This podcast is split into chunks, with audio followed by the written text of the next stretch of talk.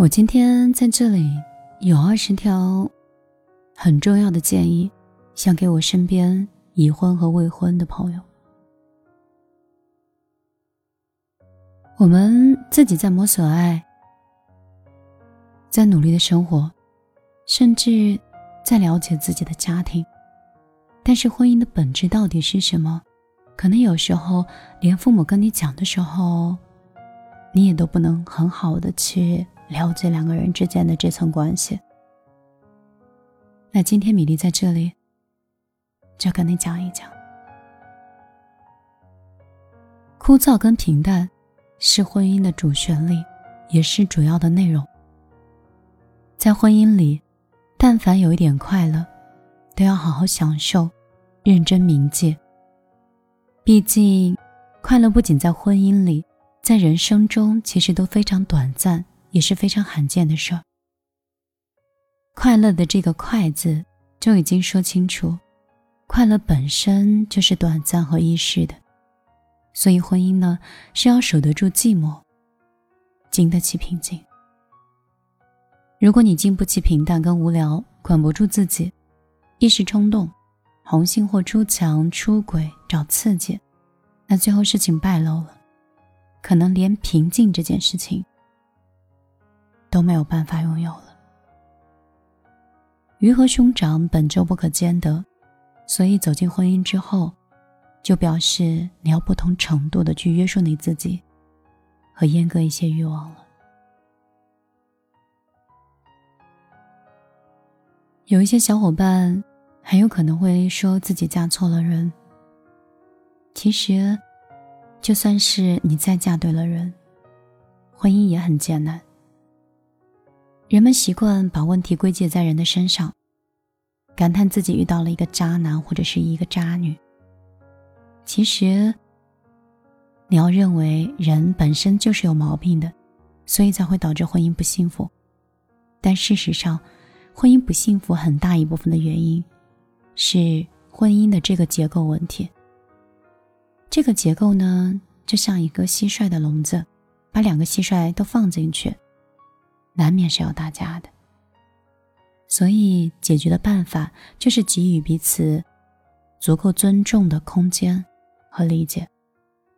所以，步步跟随还有时时查岗的事儿，就不用再做了。第三个呢，是想跟你说，在婚姻里，不要迷失了自己，尤其是对女性，一个忘了自我、为丈夫、为孩子完全牺牲的女人。是费力不讨好的，孩子会烦，丈夫也会。我们被别人喜欢，这一层原因是我们自己足不足够好，第二层原因才是我们对他好不好。你有一个很好的哥们儿，是一个明星，你天天去念叨他；你有一个兄弟，他是一个强盗的土匪，对你再好。你可能也恐怕避之不及吧，所以让自己变得更好，才是你对自己应该做的事情，而不是不断的对别人好。还有一个呢，就是以激进的方式去获得关注，迟早是要失效的。就比如说跳楼、离家出走、哭、吵，一次两次，因为害怕会心疼会妥协。可是次数多了，就不好用了。越喜欢刷存在感，就越会遭到冷漠。第五个呢，是男女之间并不相同。男人跟女人之间根本不可能通过猜测而理解对方的，因为沟通真的很重要。尤其是女人，你不要再拐弯抹角了，不要再让男人去猜你的小心思了。猜多了，他只会让你觉得烦，觉得你在无理取闹。你想要什么？你想要他干什么？直接告诉他。而男人呢，有什么不满意的委屈，也可以理智的说出来，不要忍。你忍的多了，某一天爆发起来，连你自己都觉得自己很恐怖。第六点，我必须要跟你说，婚姻有的时候。你一直在找是爱你的和你爱的，或者找相似的还是互补的这个问题。同类的动物其实真的很重要，几乎所有的动物都是会跟同类在一起。人也是这样，就比如说你在外面打工遇到的老乡，你会觉得很亲切，那是因为你们是一个地域上的同类。比如在一群汉族中，你找到了一个苗族的同胞，你也会格外的亲切。老人和小孩可能会相互喜欢，但是当老人遇到聊得来的老人的时候，小孩遇到玩得来的小孩的时候，他们就会黏在一起，不想分开了。人们喜欢跟同类在一起，也就是说，人们在一起的理由，更多是因为相似性。夫妻之间也是这样，感情好更多是相似性，而不是互补性。所以要尽可能的去做一些事情，增加你们的相似性。所以在这里，米粒想跟你说，你要找跟你同频率的人。第七个呢，是无论男女可能都会缺少安全感，多少都会有。在安全感这一条上，其实是没有性别差异的，男女都会有患得患失的感觉。当然，一般当你觉得自己缺乏安全感的时候，说明他确实不安全。这种不安全的感受来自于你们地位的不平等。这种地位的不平等，你可以理解为爱的程度不同，爱的多的人自然。更缺乏安全感。第八条，我想跟你说，婚姻讲究势均力敌，爱的多，主要是因为你处在弱势上。爱的越多的人，本质就是在婚姻或者是恋爱关系里处于弱势的地位。你可以把一对相亲相爱平等的夫妻看作是一比一。如果你的总值是外貌、学历、年龄、家境、受人喜欢的程度等等低于对方，那么你会通过付出更多的爱，去弥补这样的差距。爱得多的人，往往会容易忽略或者是忽视另外一方。就像你跪下来求一个人收下你给的一个馒头，他可能不会要；但是你叫他跪下来拿走你给的一百万。那他就会跪下来。还是那句话，你自己好不好，远比你对他好不好重要无数倍。男人在喜好和需求上是真正平等的，男女平等是社会提倡的观念，更是人类的本质。无论是男人还是女人，他们都会喜欢长得好看的异性，都会很难抗拒美好的物质体验。都会喜欢那些高高在上的人，不爱自己的人，这就是所谓的得不到的永远在骚动。但是除了这些，在性的问题上，男女也是平等的，女人的欲望也并不会比男人低。十，就是你不是他的救世主，你救不了他，你不能解决对方的本质问题。比如说，当你的丈夫和事业失败的时候特别颓废，其实你是没有办法改变或者是拯救的。这个就是婚姻里的不确定性。有可能你的丈夫会对你冷淡，不爱跟你说话，这个跟你完全没有关系，只是他自己出了问题。永远爱你和只爱你其实是一个谎话。我会一直爱你到永远。这句话对百分之九十九的人而言都是一句空话。婚姻很漫长，你难保在这漫长的岁月里，你的内心会有一些波动，难免会对别的人产生一些波动和涟漪，会心猿意马，这很正常。只是事实上，很少会有人承认这一点。第十二条。好的婚姻是友情，因为婚姻和爱情是会改变的。好的改变变成友情，肝胆相照，共同进退，无话不谈，把酒言欢。坏的改变呢，就是变成亲情，变成任务，变成累赘，变成包袱。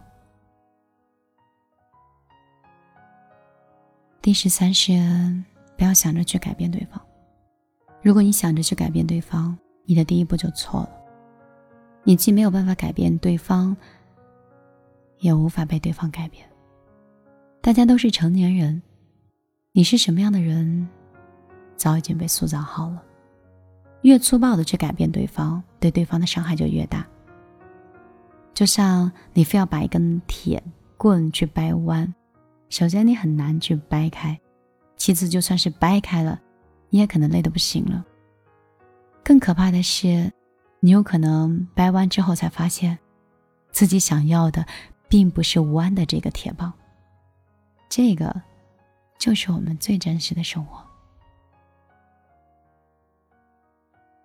其实养男人跟养狗啊，都还挺像的。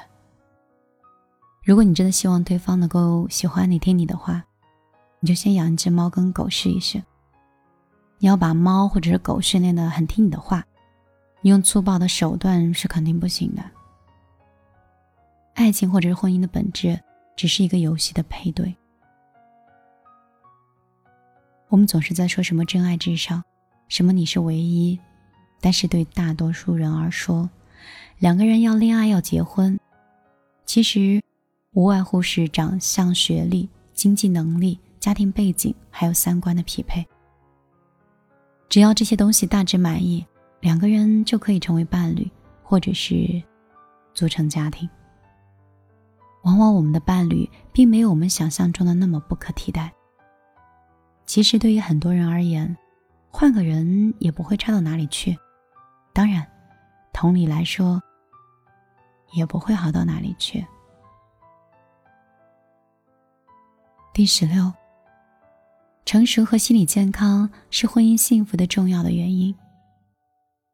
两个有严格人格或者是性格缺失的人，基本上是不可能把婚姻搞好的。十七，人的耐心是特别有限的。久病床前无孝子，久贫家中无贤妻，这话你得听懂。你可以把病理解为不成熟、情商低、各种毛病都有；你可以把贫理解为没有上进心。没有抗压能力，等等，不是真正的病，也不是真正的穷。十八条是想跟你说，越亲密的关系也需要一些距离感。距离产生美，这是一条具有普适性的道理，但婚姻无疑是对这个道理的公然的挑战，所以大部分人的婚姻都难以称得上幸福。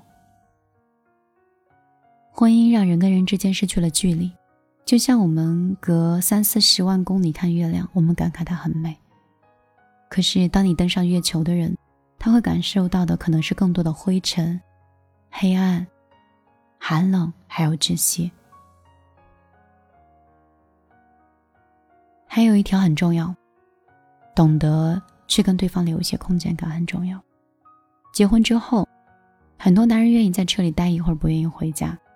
或者得知老婆出去几天，心里压抑不住的欣喜跟狂欢，这说明婚姻真的是一个让人窒息的围城。所以，空间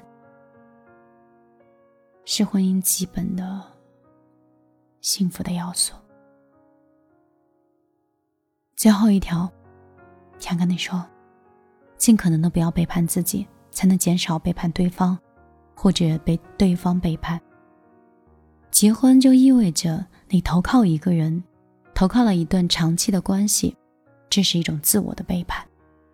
因为当你跟另外一个人生活在一起，或多或少你都要不同程度的去压抑你自己，适应对方，讨好对方。这个是对自我的背叛。很多人先背叛了自己，然后又背叛对方。所以找一个志同道合的人。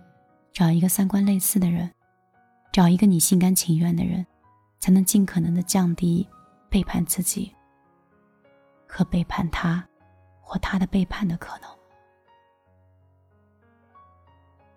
这是一篇非常非常用心的文章，也是非常理智和睿智的一篇文字。米粒在电台里分享给你。无论你是在公交车、你的电车，或一个人在家的时候，这一期都值得你反复去听。很多时候你会觉得累，或你会觉得不安，大多都是你没有理顺人和人的相处方式。我是米粒，依然像朋友、像恋人、像家人一样，就在你身边，不会特别远，但心会特别近。如果你想找到我，我的公号和微博都是我的名字，米是大米的米，粒是茉莉花的粒。希望你可以真的认识和记住我。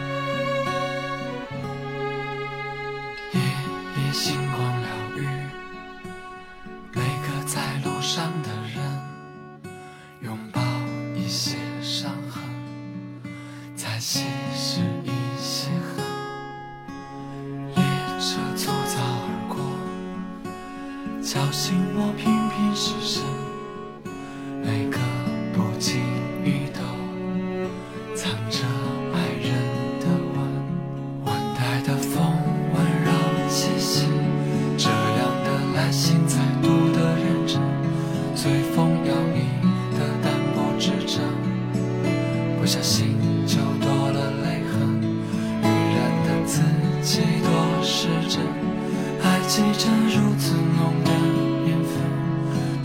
凄清的一片阴影，在被怀念点燃体温。再过些日子，北方将积雪，想起爱爱的你，穿厚衣服多笨。我会在每个有意义的时辰，远隔山海，与你共存。再过些日子，北方将会春，心情